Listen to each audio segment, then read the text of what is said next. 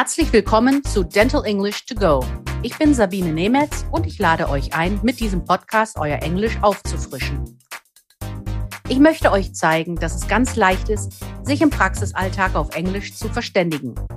Jede Woche schauen wir uns eine bestimmte Situation in der Zahnarztpraxis an und trainieren die passenden Vokabeln und die richtige Aussprache.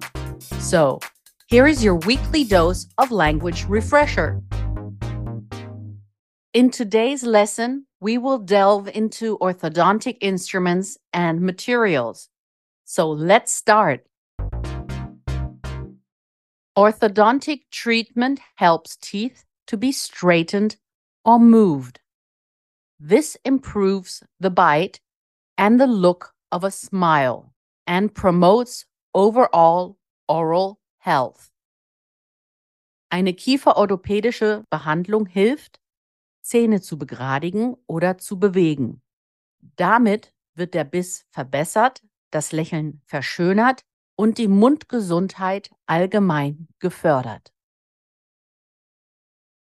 Common problems such as crooked teeth, an overbite or underbite, and crowding issues are addressed with orthodontics. Here is an overview of some orthodontic instruments and materials and how to explain to the patient what you are doing or why you are using them. Cheek retractor. We will insert a cheek retractor that holds your lips back and gives us a better view of your teeth. In addition, it helps to keep your teeth dry throughout the process. Bracket holder or bracket holding tweezer. These tweezers are used in orthodontics to hold and position the brackets on the patient's teeth. Orthodontic bonding. Bonding brackets to the patient's teeth means gluing brackets to the teeth.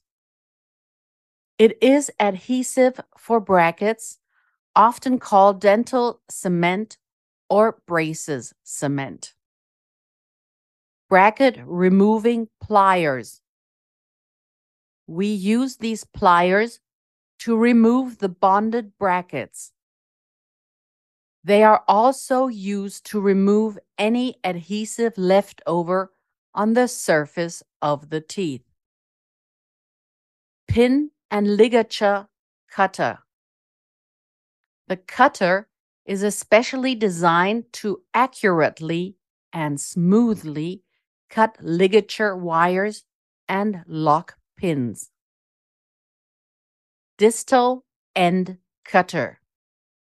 The distal end cutter is used to cut the back end of the wire protruding out of the molar tubes. It has a safety mechanism to ensure that the cut wire does not fall into the patient's mouth. Werbung für News Junkies und Neugierige, Fortbildungswillige und Wissenshungrige. Einkaufschampions und Schnäppchenjäger gibt's die Quintessenz Newsletter. Bleiben Sie mit uns auf dem neuesten Stand in Zahnmedizin und Zahntechnik für Praxis und Labor. Jetzt anmelden. Unverbindlich, kostenlos, jederzeit kündbar. Arch forming instruments. These instruments help to prepare arch wires with or without torque adjustment. Wire forming or contouring pliers. These pliers aid in handling and bending the wire. Universal pliers. These pliers are used to guide and move the arch wire in and out of placement and bending the arch wire ends. Mathieu, hemostat, or needle holder. This instrument is used for fine adjusting during placement of elastic ligatures. Orthodontic wire. Wires are used in orthodontics to provide the necessary force to move improperly aligned teeth to their proper positions. They are an active component of fixed appliances and joined to brackets and buccal tubes.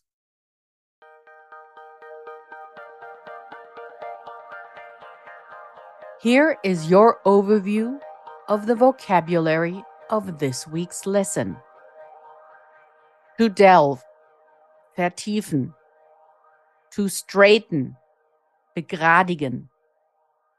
To adjust, anpassen, einstellen. To bend, biegen. To protrude, hervorstehen, überstehen. To retract, zurückziehen. To glue, kleben.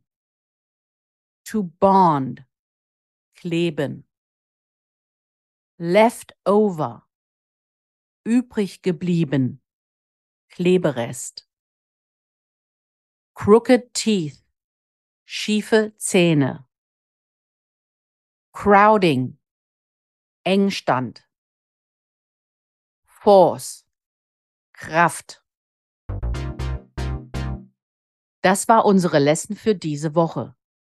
Nächste Woche besprechen wir Materialien, die bei einer zahnmedizinischen Behandlung verwendet werden. Wenn ihr noch mehr Dentalenglisch trainieren wollt, empfehle ich euch mein Buch Dental English, erschienen im Quintessenz Verlag oder auch die Monatszeitschrift Team Journal. Hier findet ihr in jeder Ausgabe eine Übung. Vielen Dank fürs Zuhören. Wenn es euch gefallen hat, dann abonniert diesen Podcast. Es gibt jeden Montag eine neue Folge. Überall, wo es Podcasts gibt. Wenn ihr Fragen habt, dann schreibt auf Instagram oder an podcast.quintessenz.de. Alle Links und Adressen findet ihr auch in den Show Notes. Ich sage goodbye and see you next week. Das war Dental English to Go mit Sabine Nemetz, der Englisch-Podcast für den Praxisalltag. Ein Quintessenz-Podcast.